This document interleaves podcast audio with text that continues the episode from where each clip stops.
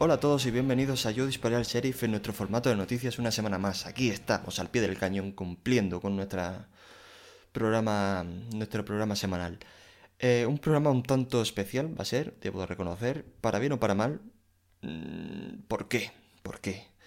Esta semana no tengo a mis colaboradores habituales, como son Antonio Martos y Jesús Rueda, y preguntaréis por qué. Bueno, la gente loca en redes sociales, ¿dónde está Antonio Martos? ¿Dónde está Jesús Rueda? ¿Qué pasa con ellos? ¿Por qué esta semana graba solo? Eh, bueno, la verdad es que ellos están camino, sí, por la hora que estoy manejando, ahora mismo deben estar camino de Granada, eh, camino de una despedida de soltero en una casa rural, perdido en un pueblo de las montañas de Granada, y en una despedida de soltero en la que debería estar yo, pero por problemas logísticos, pues no puedo ir. Así que espero que el coma etílico les sea leve. Desde aquí un saludo, chicos. Así que nada, la verdad que, bueno, para empezar, hoy dirijo y protagonizo yo el podcast. Me presento, me llamo Javi. Hola, ¿qué tal? La verdad que esto es un poco, quizás es un poco hedonista, el hedonismo podcastil. ¿Esto puede ser lo equivalente a una paja? Es posible. bueno, solo faltaría que publicara el programa y le diera yo a yo mismo a me gusta, ¿no? Eso, vamos, eso sí que sería una puta paja. Em, voy a hacer spam del rico y es que estamos disponibles en redes sociales, en Facebook y sobre todo, sobre todo, sobre todo. En Twitter tenemos bastante actividad ahí, en arroba yo disparé o buscando por yo disparé al chef nos podéis encontrar. La verdad, para que mentiros, ahí el que lleva el, el, Twitter soy yo, así que es la forma más rápida de contactarnos. Pero bueno, antes de empezar quería compartir con, con vosotros una, bueno, una conversación que tuve el otro día con una amiga Em, bueno, esta amiga ha decidido hacer un podcast con una amiga suya y iniciarse un poco en esta aventura, ya que era oyente nuestra y le molaba, le mucho el rollo, ¿no? Eh, ese, lo que, la, mm, el compañerismo que desprende un podcast, ¿no? De esto de que te lo pasas también hablando de cine con tu amigo y ese buen rollo, bueno, pues ella lo quería vivir. De hecho, grabaron un, un piloto, que no creo que emitan, pero bueno, me lo, me lo pasó, y me pidió, me pidió opinión.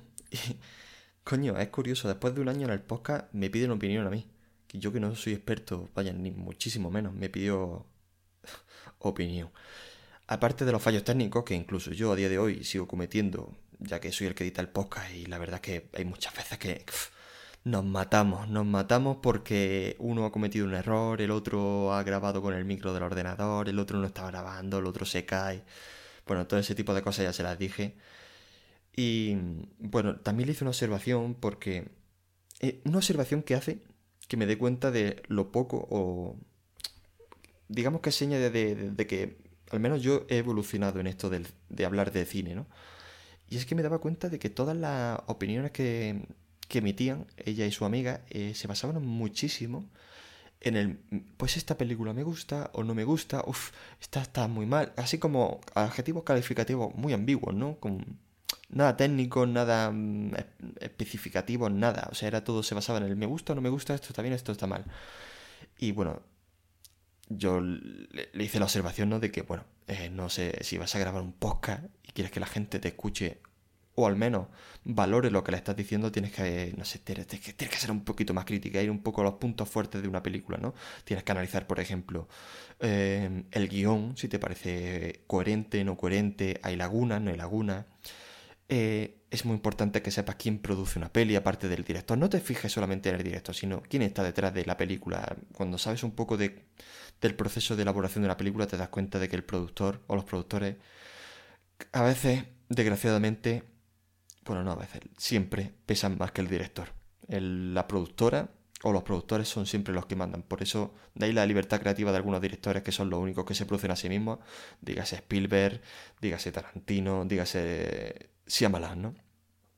Em, también le hacía, bueno, aparte de todo, de, todas estas observaciones hipster, ¿no? Que que uno adquiere, de, también lo debo decir, de escuchar mucho podcast y de leer mucho de cine y de escuchar mucho de cine, eh, le hice la observación de que aquí se viene a disfrutar. O sea, el podcast no... O sea, no venga a hacer un podcast por los oyentes, no, no esperes que te escuche todo el mundo, que te hagas famoso como los de la órbita de Endor, o Luces en el Horizonte, o, o la viñeta, o cualquiera de estos. No, eh, ellos son otro, eh, otro puto mundo. O sea, no, no, no están en nuestra liga ni de puta coña. Aquí se viene a disfrutar, a estar con los amigos, a compartir una, una charleta de, de cine, que bueno, en el fondo se supone que es lo que nos gusta, el cine. Y la verdad es que a mí personalmente me sirve de actividad antiestrés. A mí que llegue el viernes y pueda grabar el podcast con mi amigo hace que el viernes sea mi día favorito. Después de una semana de curro o de estudio, tanto estrés, tanta prisa. Y yo que vivo en Madrid más, yo que vengo de una ciudad pequeña como Granada, joder, que, que es entrar en el metro a las 9 de la mañana y esa es la Vamos, eso aliena más que cualquier otra experiencia, de verdad. Es pierdes la puta fe en la humanidad. Y llegar al viernes tranquilamente con tu café y ponerte a hablar con de cine con tu amigo, aunque sean cuñadeces cojones, aunque sean, no sé, las cosas más más gilipollas del mundo, pero oye, eso que te sirve a ti como tratamiento y como autoterapia, ya solamente por eso merece la pena. Le decía a mi amiga que en el momento que a ti no te guste o que estás muy tensa, o que ves que no te sientes cómoda, olvídate. Haz otro hobby, dedícate a otra cosa porque esto tiene que ser relajante. Esto tiene que ser una experiencia que te sirva para decir, joder, he descargado tensión de la semana. Y, y bueno, nada más. O sea, solamente quería compartir esta experiencia. Más que experiencia, esta, esta conversación, ¿no? Eh, recordar también eh, que la semana pasada, ¿cuándo fue? Sí, la semana pasada grabamos Killer Joe y este miércoles ya lo puse, lo, colgué en ebooks. Eh, bueno, Killer Joe, ¿por qué es tan importante esta película y por qué nos dedicamos y nos enfocamos en esta película? Porque, ojo al dato, es la película eh, que marca un antes y un después en la carrera de Matthew McConaughey. Es la, es la película que hace de separación entre las comedias románticas y la mierda que hacía antes y la época esta de True Detective, El Lobo de Wall Street y Dallas Buyers Club y todo este cuando recibió ya el Oscar y la gente ya empezó a conocer el buen actor que es, porque no debemos recordar, o sea, lo discutimos bastante en el podcast, esta, esta carrera de Matthew McConaughey, él siempre ha sido buen actor, siempre. Eh, de hecho, el otro día colgué en Twitter una escena de Hora de Matar, una película que hizo de las primeras. Bueno, la primera es de, eh, movida del 76 que aquí traeremos, por supuesto, es un peliculón pero de sus primeras películas en la que él era protagonista, que es Esta hora de matar, hace un alegato final, él es abogado, y hace un alegato en el tribunal, que es impresionante, es bestial. Y donde se, ya se le ven los dotes. Hombre, se le ve que está verde todavía, pero se le ven... No sé, como que se le ven las líneas del buen actor que es ahora. Y debo decir que la carrera que, le que continuó con tanta comedia romántica no le hace justicia a su, a su dote interpretativa. Es, él es un buen actor, siempre ha sido un buen actor.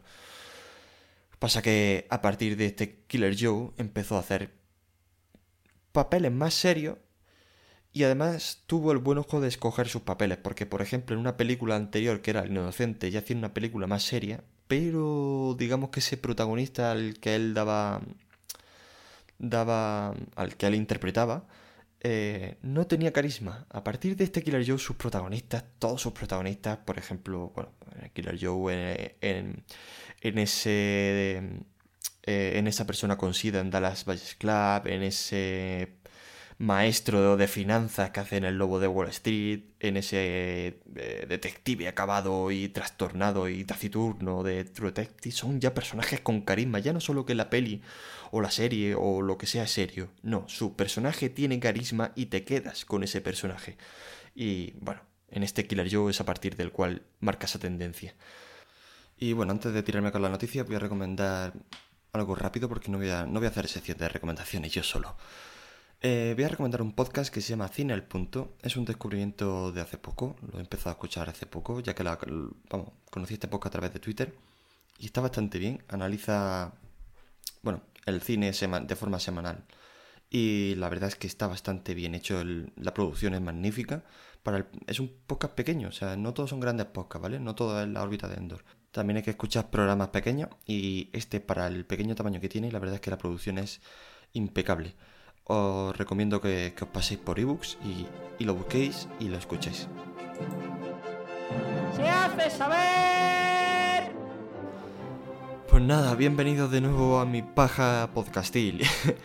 vamos a analizar la semana, vamos a analizar las noticias de esta semana. Empezamos con, con que Al Pacino se ha unido a la película de Tarantino, esta Érase una vez en Hollywood. Joder, la verdad es que el reparto de esta película se está haciendo estelar. Recordemos que es la película de, protagonizada por DiCaprio, Brad Pitt, eh, Margot Robbie y había dos o tres más que eran bastante conocidos. Bueno, pues se ha unido eh, Al Pacino. La verdad es que Al Pacino estaba bastante desaparecido.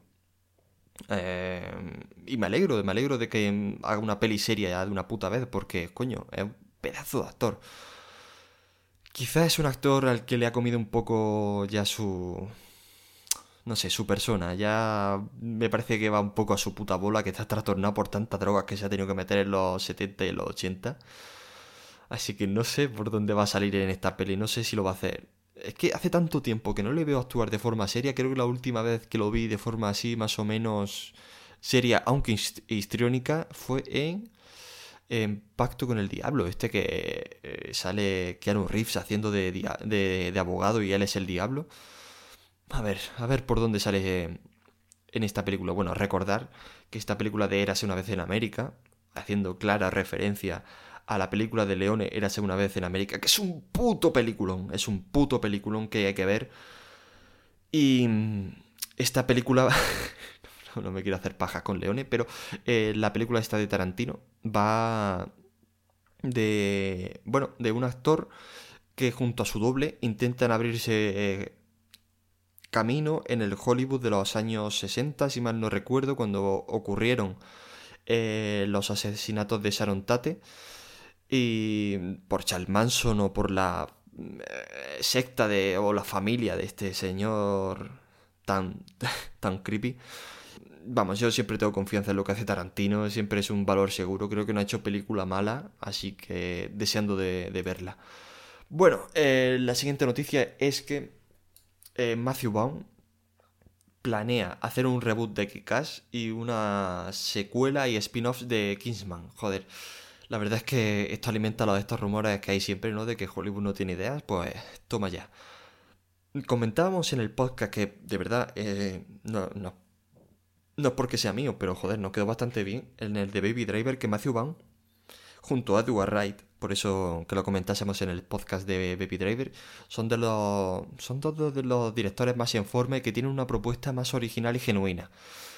Eh, bueno, hace en recordar que ha hecho, hizo la primera de Kikas, no estoy seguro de que hiciera la segunda, pero planea hacer un, un reboot. Eh, bueno, repito, eh, o sea, explico que un reboot es como reiniciar la saga, no tienen por qué aparecer los mismos, no tienen, no aparecen los mismos actores, no tienen por qué ser la misma saga, pero el universo, digamos, esa, esa, esa espina dorsal de la obra es lo que se conserva.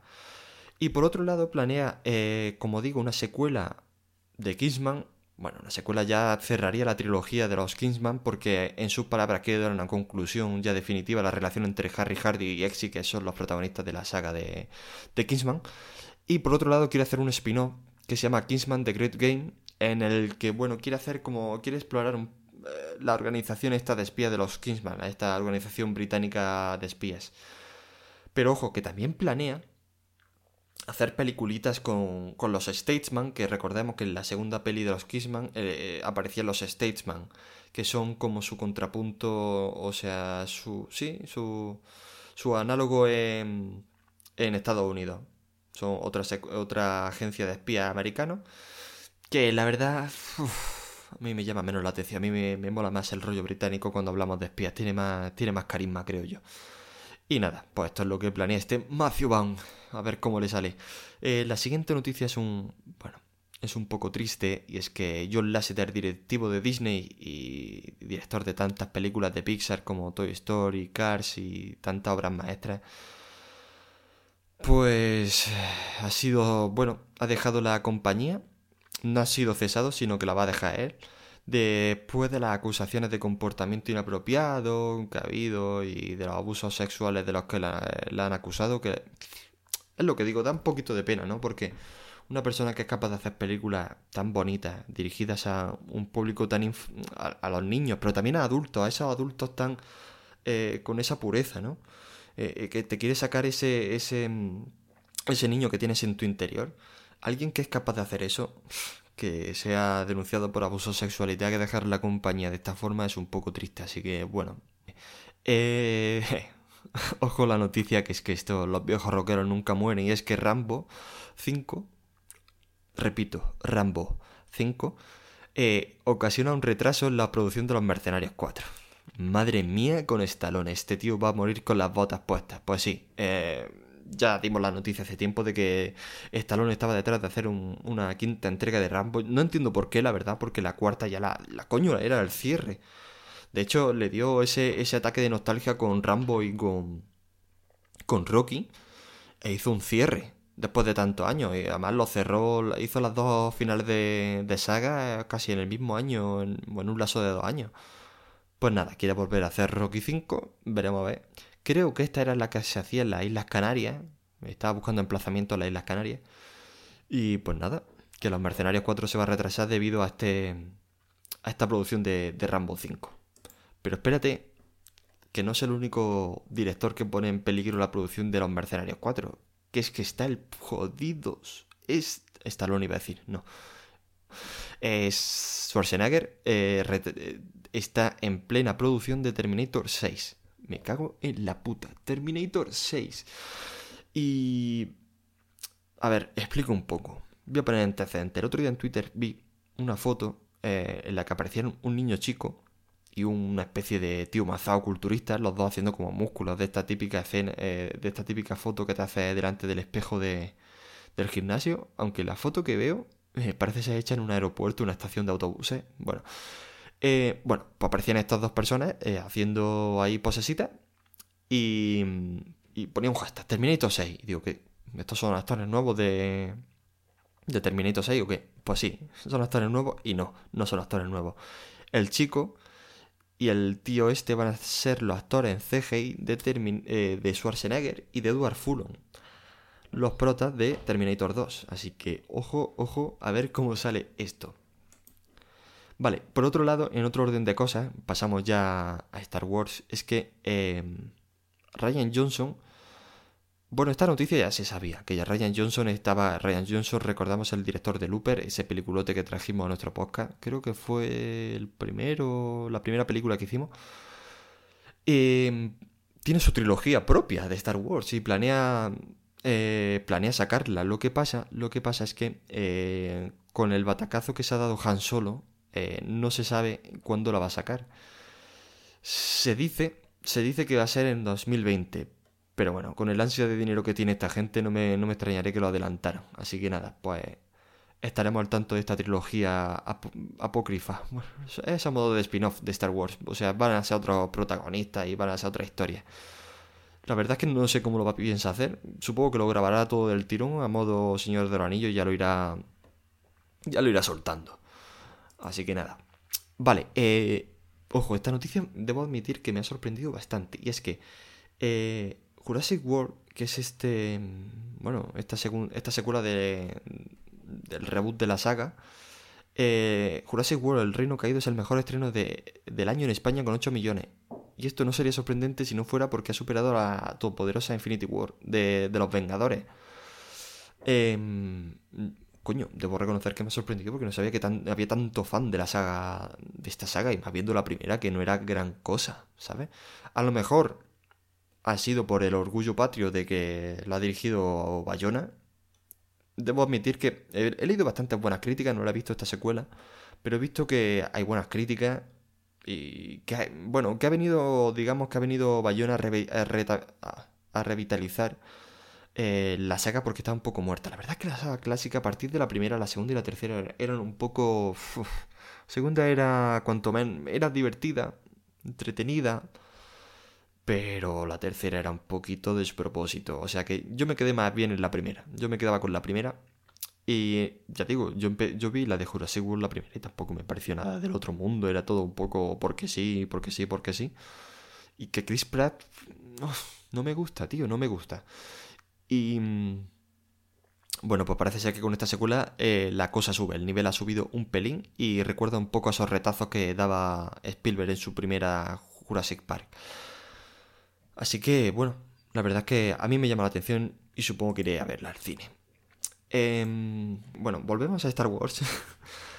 Star Wars es una fuente inagotable de noticias junto a Marvel.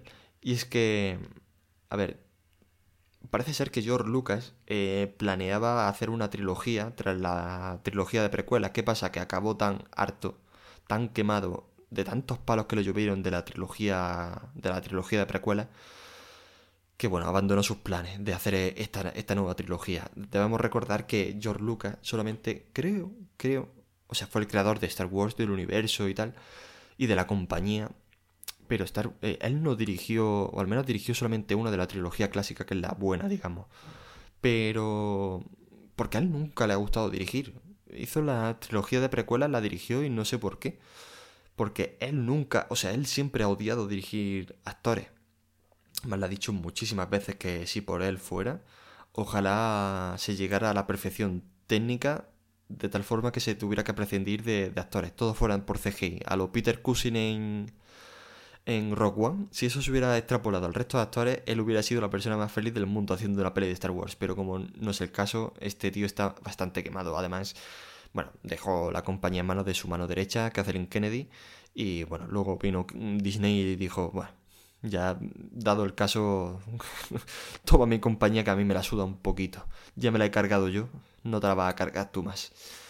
Vale, siguiente noticia es que, bueno, ya se, ya se han visto más imágenes, o las primeras imágenes, ¿no? De, de esta Wonder Woman 84, y en una de ellas, compartido por la misma directora, Patty Jenkins, se ve a Steve Trevor, a Chris Pine, eh, en, un, en un frame, en una en una escena de la película que dice, ¿what? O sea, debemos recordar que este tío murió en la primera, que era una de las mejores cosas que tenía la, primera película, ¿no? Que ese final tan épico del coronel eh, Steve Trevor. Pues nada, chicos, nada. Que no muere nadie. Parece ser que va a volver y además es que la foto es un poco rara porque parece con un chándal al más puro estilo, no sé, más capo mafioso de la, de la, no sé, del porno de los 80, como si fuera, vamos, parece que ha salido de, de Boogie Nights. Así que nada, tenemos de nuevo a Steve Trevor, a ver, teoría ahí por ahí, el que la quiera que la busque. Yo prefiero, paso, porque lees todas las teorías y luego te llevas pocas sorpresas en la película, así que nada. Vale, siguiente noticia es que eh, Iwan McGregor eh, parece ser que va a ser el protagonista de la secuela del Resplandor, repito, Iwan McGregor, protagonista de la secuela del Resplandor. Sí, hay una secuela del Resplandor, además el, el libro también lo hay, se llama Doctor Sueño, eh, también escrita por Stephen King, y bueno, Iwan McGregor va a ser Daniel Torrance, pero ya de mayor. Bueno, se, mm, la verdad es que han tardado tanto porque Warner mm, estaba esperando un poco el momento y ahora con el éxito de It, pues han dicho, bueno, ya que tenemos un repunte de dinero, vamos a tirar la casa por la ventana y vamos a hacer la secuela del Resplandor. A mí me parece un poco pretencioso, pero bueno, y si sale bien. Em, bueno, ¿de qué va, de qué va esta, esta secuela? Bueno, pues parece ser que nos van a presentar a un Daniel Torrance ya mayor, bastante castigado, parece ser que es un reflejo de, de su padre, esos distintos asesinos, esa, esa rabia, esa... bueno, que va a estar trastornado como eh, Jack Torrance en la primera. Y em, bueno, parece ser que va a estar bastante castigado por la bebida, lo cual le va, le va a quitar parte de sus poderes. Y parece ser que en esta situación va a conocer a una chica que tiene sus poderes. Yo creo que será como cuando era, cuando era Daniel Torres en El Resplandor, una chica joven, una chica pura, pero que está siendo acosada por otras personas que también tienen ese poder. ¿Y por qué persiguen a... por qué hay personas malas con el poder persiguiendo a otras? Porque parece ser que si tú tienes este poder, este resplandor, y matas a alguien de forma dolorosa, adquieres su poder, mm, al más puro estilo los inmortales. Y parece ser que supongo que la relación entre la chica y este Daniel Torrance castigado hará que salga del bache. No lo sé, habrá que verlo. Y mm, por último, otra noticia un poquito que no me gusta dar, pero es que la Fiscalía de Los Ángeles investiga a Silvestre Stallone por bueno, acusaciones de abuso sexual. A ver, a mí me cuesta creer que Sylvester Stallone mm, haga este tipo de cosas. La verdad es que, bueno, los abusos son de los 80 y los 90 y en, este, en esta época se hacían otras cosas. Así que, bueno, mm, eh, habrá que demostrarlo, pero tampoco me extrañaría. Ya digo, en esa época yo creo que todo el mundo estaba bastante desmadrado y... Lo que pasa es que la mujer que ha denunciado los hechos eh, parece ser que tuvo una relación con Sylvester Stallone y que posiblemente, o a lo mejor, esto sea por despecho. Habrá que ver. Em, debemos... debo decir que los papeles de... No sé, Stallone, para mí eh, eh, me, recuerda mucho a la figura de Goku, ¿no? Ese personaje tontorrón, ¿no? Que siempre está peleando contra otro y siempre saca fuerzas de flaqueza en el último momento y gana. A mí, no sé, siempre que veo a Rocky, digo, coño, es el puto Goku, pero en el boxeo.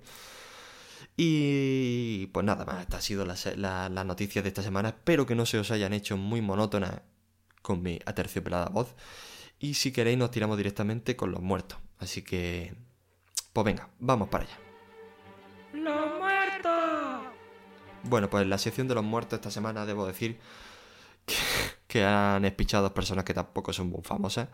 Por un lado tenemos a Alan O'Neill, que es conocido o era conocido ahora mismo por ser actor de Los Hijos de la Anarquía en, dos de las temporadas últimas. Y bueno, parece ser que este señor, bueno, tiene, tiene 47 años, problemas crónicos del corazón, fumaba, problemas con bebida, drogas, o sea, mm, vamos, un regalito para nuestra amiga la parca. Pues nada, paso al siguiente. Eh, bueno, eh, mientras este tiene 47 años, el que muere ahora eh, tiene 20. Jackson Odell, actor de los Goldberg, que es esta serie que al menos en España se, se echaba en Neox por las tardes, que era de esta familia mm, judía en la que se contaba todo en primera persona. Lo contaba un chico en el futuro, el, niño de la familia lo contaba en el futuro. Ah, como Era como la serie está de todo el mundo odia a Chris pues lo mismo, pero con una familia judía. La verdad es que está bastante entretenida y divertida. Bueno, pues ha muerto este chico y también salía en Mother Family, aunque no era de los protagonistas. Así que... Pues nada, estos han sido los, dos... los dos muertos de esta semana. Así que eh, nos vamos a tirar directamente con el debate. ¿Debate tú solo? Sí, debate. Eh, voy a sacar un, un temita a colación con el cual me puedo extender más. Así que Venga, vamos a ver qué, os traigo. Y por lo tanto, yo estoy dispuesto a levantarme y abandonar la mesa, porque yo he venido aquí a hablar de mi libro y no hablar de lo que opine el personal, que me da lo mismo. Ay, que me ahogo de tanto hablar yo solo. Em, bueno, eh, se ha conocido esta semana, con el cambio además de director de la... de... Em, lo diré, de la Academia de Cine, eh, se ha dado a conocer los nombres de las personas que van a presentar la gala de los Goya este año y van a ser Andreu Buenafuente y Silvia Abril. Recordamos que son pareja y bastante y colaboran. De hecho, en, en el programa que hacen ahora, no sé exactamente qué hace Silvia Abril porque yo sé que sale de vez en cuando haciendo de la chica de Rec y algún papelito más, pero yo supongo que ella le ayudará en la, en la las labores de producción. Recordamos que Andreu Buenafuente eh, tiene la productora El Terrat y casi todo lo que sale, sale en Movistar Plus y todo lo que sale Buena Fuente está producido por el Terrat. Y yo supongo que Silvia Abril ahí tendrá mano. Em, la verdad debo decir que Andrés Buenafuente eh, para mí es un, no sé, es un referente. Y no se le valora tanto como se le, se le debiera, creo yo. Se le valora, pero no tanto como se debiera. Y por eso he decidido que esta sección em, se le voy a dedicar un poquito a Andreu Buenafuente. Vamos a ver qué, ha hecho este Andreu Buenafuente. Bueno, pues empezó con 17 años, eh, no hizo carrera, directamente empezó en la radio, en la coping, eso lo iba a decir, en, una sección deportiva. Bueno, él se sabe, o bueno, tú puedes notar viendo, viendo sus programas que es fan aférrimo del Barça, ¿no? Eh, pues eso, con 17 años debutando en la radio, con 24 ya mm, ganó bueno, participaba en, se pasó a la SER de Cataluña y ganó el Ondas al mejor programa de radio local. Y también lo más relevante que, ha hecho hasta ahora en radio creo yo que es el Nadie sabe nada, que lleva ya un montón de temporadas. A día de hoy se sigue haciendo con Berto Romero en la SER, en la que, bueno, yo soy fan. Eh, los dos abren temas al azar, abren una caja y ahí hay temas para hablar de lo que sea. Y, y empiezan a, improvisar. Y la verdad es que, coño, a mí me está costando hacer este programa solo, improvisando. Imagínate a estos dos todos los. Eran los sábados, creo, cuando hacían el programa. Lo podéis ver en YouTube y en podcast. Y la verdad es que está bastante entretenido. En, en televisión, yo creo que se ha prodigado más en televisión, aunque él empezar en la radio, la fama la adquirió en, televisión. Em, empezó con los late shows en TV3, él ha hecho muchos programas en la televisión catalana. Em, es verdad que siempre ha hecho siempre lo mismo, pero lo ha hecho también. ¿Qué coño? ¿Para qué cambiar, no? O sea, a ver, estás transmitiendo cultura a través de, tu formato, así que eh, por mí que lo siga haciendo el resto de su vida. Eh, empezó, como digo, en TV3. En 2005 fue cuando aceptó la, la oferta de, Antena 3, que es cuando se hizo famoso en el programa con su mismo nombre, Buena Fuente, que se emitía de martes a jueves, donde yo lo empecé a ver, pero a alta hora de la madrugada. Y yo creo que ahí, yo creo que ahí eh, estaba la clave, ahí estaba la clave de su, no sé, de su éxito, ¿no? La hora en la que lo hacía. Era una hora que no era el prime time, que como ahora comentaré, fue lo que le llevó un poco a, a la perdición. Pero bueno, eso lo dejamos para, para, otro momento. De hecho, con este, bueno, este es el programa insignia de, de Andreu Buenafuente. Ganó un premio Ondas. Se, se caracterizaba por ser un, un programa bastante reverente. Bueno, ahí quizás se pareciera a, Crónicas Marcianas en el sentido de que él podía hacer lo que le diera la gana, no, nadie le controlaba, era atrevido, mmm, no había censura y es una cosa que con el paso del tiempo he visto que, que desgraciadamente, no sé si por su madurez en la carrera de, de, la, de la televisión ha aprendido o, no sé, esa irreverencia la ha ido perdiendo, esa, ah, esa rebeldía, porque en el, pro, en el programa que hace ahora, que ahora comentaré de, de Movistar Plus, está bastante bien, a mí me encanta, Además, ahora comentaré algunos de sus puntos fuertes, pero no tiene ese toque que tenía en el programa de Buena Fuente. A, a, no sé si es que le han dado demasiados palos, tiene miedo a que le cancelen, porque la verdad es que ya le han cancelado casi todo, todos los programas en los que ha han sido cancelados, creo yo, o la mayoría.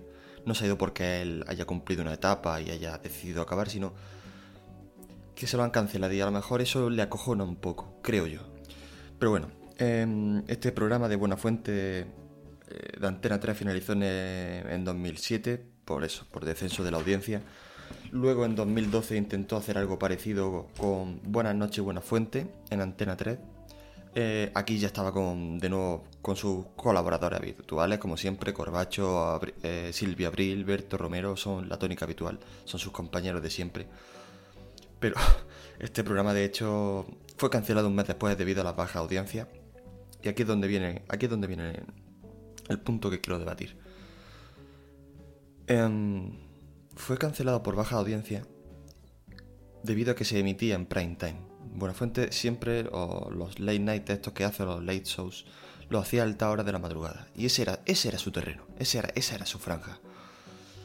Pero decidió pasarse al prime time. El prime time es la, bueno, la hora en la que más audiencia hay. ¿Qué pasa?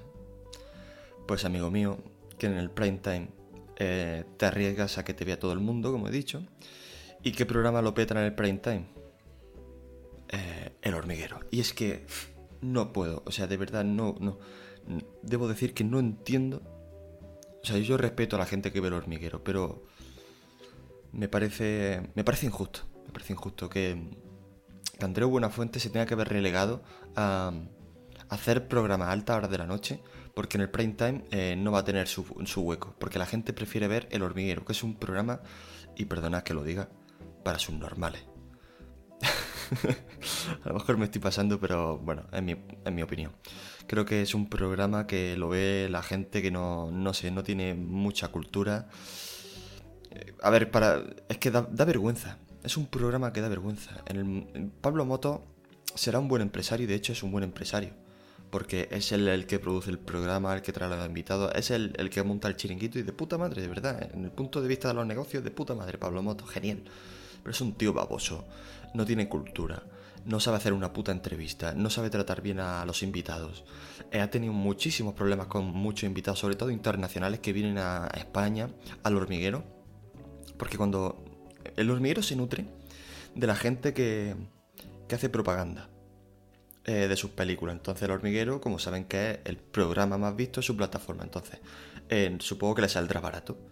En el sentido de, bueno, tú vienes a promocionar tu película y yo tengo invitado gratis. Perfecto, no hace falta ni que te pague. Pero ha tenido problemas, por ejemplo, con Charlize Theron. Y mm, no sé, con algún invitado más. Creo que con eh, Richard Gere. Joder, con Richard Gere es que era patético. Era, fue patético, coño. Después de 30 años de, Pretty Woman, el tío que está ahora con bueno, que ha hecho muchas más películas, coño, es mítico por hacer otras putas películas. Y ahora está con el activismo eh, pro Tibet y todo este tipo de cosas. Coño, van y, le hacen la entrada con la música de Pretty Woman. Tú imagínate que eres Richard Gere y llegas a España y el único programa que pisas es eso. ¿Qué impresión te llevas? ¿Qué puta impresión te llevas? Pues eso, que en España somos unos catetos, que no hemos avanzado todavía y que creemos que todavía estamos viendo Pretty Woman. Pues ese es el tipo de. No sé, ese es el tipo de entrevistas que. o la forma de, llevar que tiene Pablo Moto a los invitados. Luego las entrevistas dan, oh, son horribles. Preguntas zafias que todo el mundo le ha hecho ya a un invitado. Que no son para nada relevantes. Que no van al meollo del asunto. Que no sabe ir más allá. A lo mejor, no sé, va Hugh van a patrocinar una película y, le y el 80% se basa en, preguntarle cosas que ya le han preguntado sobre el obezno es una puta vergüenza. Y digamos que, no sé, bueno, tú ves un programa de buena fuente y las entrevistas el tío se las curra. Es que se ve que el tío se las curra. Si alguien ha sacado un libro, se lo, se lo, lee. Si, o, al menos le hace un seguimiento de la trayectoria. Siempre, es verdad que, a ver, es inevitable. Si tú tienes una estrella, pues le pregunta un poquito por su pasado. Pero coño, no te pases toda la entrevista preguntándole por, su pasado. Porque esa persona habrá hecho más cosas en ese lapso de tiempo y en Buena Fuente, esa entrevista la hace genial. El otro día, por ejemplo, vi eh, la entrevista que le hizo a Terry Gilliam con un amor. Un amor eh, de André Buenafuente hacia la profesión del humorista y, hacia ese humorista en particular de los Monty Python que, que trascendía, coño, la pantalla. Veías el cariño, veías la admiración y la entrevista fue magnífica. O, no sé, cualquier otra persona que lleva siempre es una entrevista eh, muy reconfortante en el sentido de que siempre aprendes algo. Y el, y el invitado se siente genial en ese programa. Al menos sabe que si va a ese programa no es solamente hacer propaganda, sino que va a hablar con alguien que le va a hacer una buena entrevista. Y eso siempre, no sé, yo creo que, que es lo suyo. Pero bueno, volvamos al tema de, de, la cancelación de este programa de Buena Fuente. Pues eso, se metió en prime time. 2012 supongo que competiría con el hormiguero y ahí pues no hay mucho que hacer, amigo mío, no hay mucho que hacer. Em, luego hizo un programa en 2013 que se llamaba En el aire, en la sexta, que también lo vi. Yo siempre lo he visto. Em, a mí me parecía súper innovador. Eh, había un cambio de... Era el mismo formato de Late Night. A lo mejor aquí ya lo copresentaba con, con Berto. Ya no él ya no era la figura única y solitaria, sino que se apoyaba un poco en su, en su colaborador de siempre. Pero, aparte de hacer un poco el formato de siempre, de traer invitados, de analizarla, hacer el monólogo inicial y todo este tipo de cosas, era innovador en el sentido de que hacía mini secciones, ¿vale? Y, y, también era innovador en los invitados que traía, con sus nuevos colaboradores, porque tenía a Bob Pop, que a mí es un tío que me encanta, de hecho creo que le ayuda eh, guionista o no sé si le está ayudando en la producción del nuevo programa que está haciendo ahora. O sea, son colaboradores, son amigos porque el tío es mega inteligente. Y no sé, a mí me gana, es un tío que te transmite mucha pasión por lo que hace. Y hacía, bueno, pues él estaba en una cabina y em, él analizaba las redes sociales. Pero no, no de la forma típica, sino dando a él su opinión e imponiendo su criterio. Era magnífico. Bob Pop desde aquí es que está, vamos, está duro. Traía al, al invitó a Eulogio para una sección de cine que luego no sé por qué era muy regular, luego no lo traía, luego sí, no sé si era por problemas con Eulogio o de disponibilidad o no sé. A Jorge Ponce, este Jorge Ponce que ahora vemos en La Resistencia, que es mega divertido, en el You también se ha hecho famoso, ¿no? Eh, yo creo que lo descubrió, o digamos, le dio la, la plataforma Buena Fuente para el gran público. Eh, por ejemplo, Marc Giraud, este, eh, este chico que analiza el, el, estilismo de forma muy así, muy suya. La verdad es que, no sé, me pareció bastante potente el formato. Y, vamos, voy a poner, voy a poner el ejemplo de que, me acuerdo, no, no sé, al hormiguero iba alguien tocho y lo vi. Por cualquier cosa, no sé, lo vi.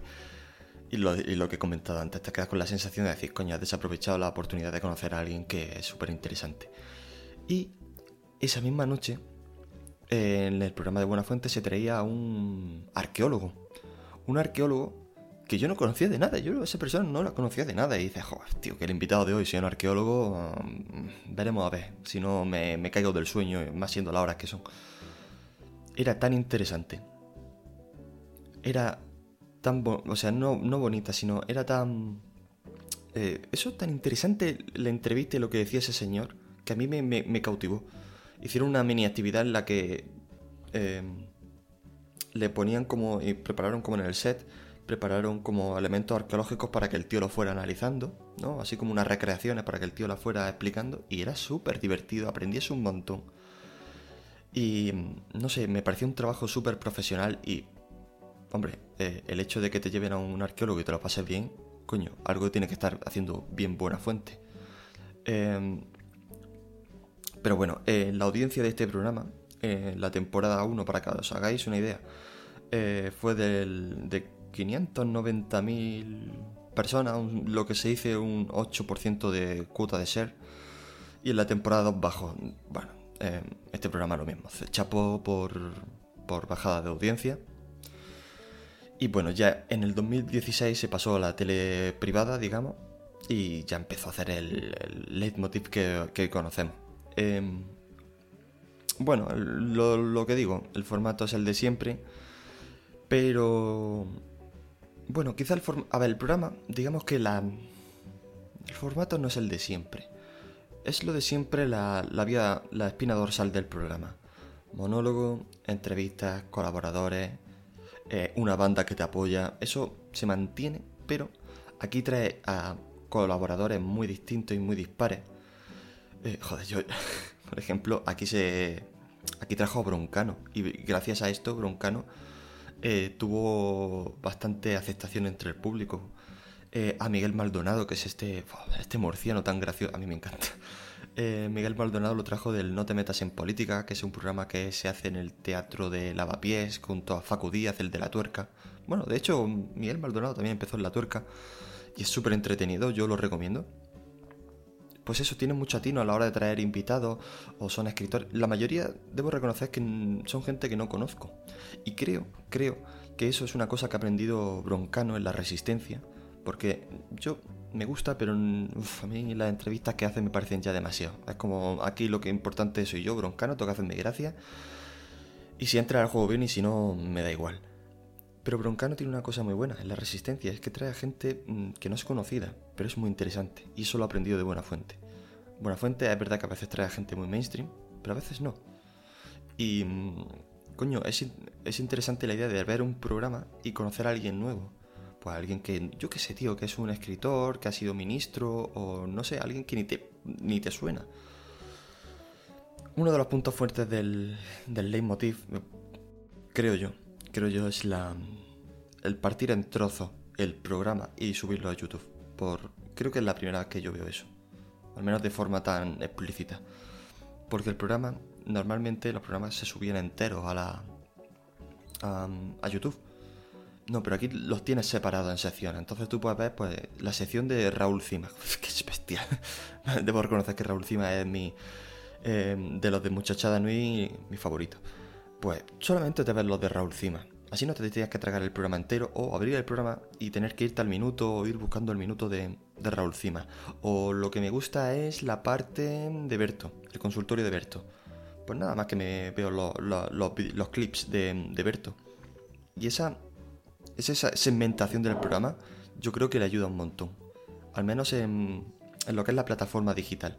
Eso hace que, que, bueno, que se abra otro público, un público más joven que maneja las redes sociales, porque es mucho más fácil ver un clip de 3 minutos en Twitter o en YouTube y engancharte que, no sé, que, que te suban el programa entero y dices, joder, qué pereza ver esto ahora, ¿no? Yo creo que es lo que también lo que comentaba antes, aquí ya se ve que Buenafuente está como es perro viejo, ya eh, no es ese, ese Buenafuente tan atrevido de los primeros programas. Em, no se atreve, no se hace humor mordaz, hace humor crítico, hace parodia política, pero no con ese atrevimiento que tenía antes. Ahora va un poco más con los pies sobre seguro. Supongo que es algo que te da la experiencia y supongo que no es algo que se pueda reprochar. En fin, esto... No sé, me, me pareció interesante que repasar un poco la carrera de alguien a quien admiro, como es Andrés Buenafuente. Me alegro de que, de que le hayan dado los Goya, lo va a hacer fenomenal. Creo yo, es un tío con un, un porte, un carisma sobre pantalla. E, es, es, es curioso porque a lo mejor él no tiene tanta gracia como otras personas, como Broncano, por ejemplo, o como Keke, o como Ignatio. A lo mejor no tiene. Em, no tiene tanta. Eso, tanta gracia, o como Ernesto Sevilla, que es abrir la boca y te descojonas, pero tiene presencia y tiene carisma. Que es lo que yo creo que le pega al presentador y director de un programa. Que cuando él hable, no solamente te rías, sino que digas, joder, se está poniendo serio, o no sé, que le da mucha credibilidad. Y eso se lo ha ganado a base de muchos programas, a base de mucho esfuerzo de hacer su productora, de colaborar. De hecho, los programas de Movistar Plus, la, la Resistencia es suya, la produce él. La de Loco Mundo, que también sale Broncano, era que lo hace él. Él es un boss. Y al igual que el boss, dicho sea, eh, no sé, Bruce, eh, Bruce Springsteen no es que tenga la mejor voz del mundo, ni es que haga las mejores melodías del mundo, ni escribe las mejores letras del mundo, pero todo el mundo coincide en que sobre el escenario él es el, el que manda. Porque es un buen jefe, es un buen líder. Pues Buena Fuente les pasa igual. Y todo el mundo que va lo dice. Él es el boss. Y todo el mundo le trata como el boss. Y le respeta. Y eso, amigo mío, es algo que Pablo Motos nunca va a tener. Bueno, pues llegamos al final. Eh, si has llegado hasta aquí, muchísimas gracias, de verdad. Eh, a ver, ha sido todo un reto grabar solo, no, me, no, esperaba que fuera tan complicado. ¿Por qué? Porque te pones a hablar y, coño, no es fácil hablar, hablar durante 40 minutos sin parar, siendo uh, creativo y, y, explicándolo todo y cayendo en todo, porque cuando hablas con otra persona, te, no sé, como que le das pie a que puedas reflexionar lo que has dicho, a contradecirte, a decir más cosas o a pensar cosas interesantes que decir. Pero cuando hablas tú solo, es como que es una cuesta abajo que no puedes parar. Pero bueno, eh, muchas gracias, repito. Eh, por favor, ya lo digo, eh, aunque tengáis una crítica muy mala, coño, dejadnosla en el ebook. Mira, sois puta mierda. Pues mira, pero decirnos por qué, que sea constructivo y podamos mejorar. Pues nada, chicos, sin más dilación me despido hasta la semana que viene, que ya estaréis mejor acompañado y el programa será más ameno. Venga, hasta la semana que viene.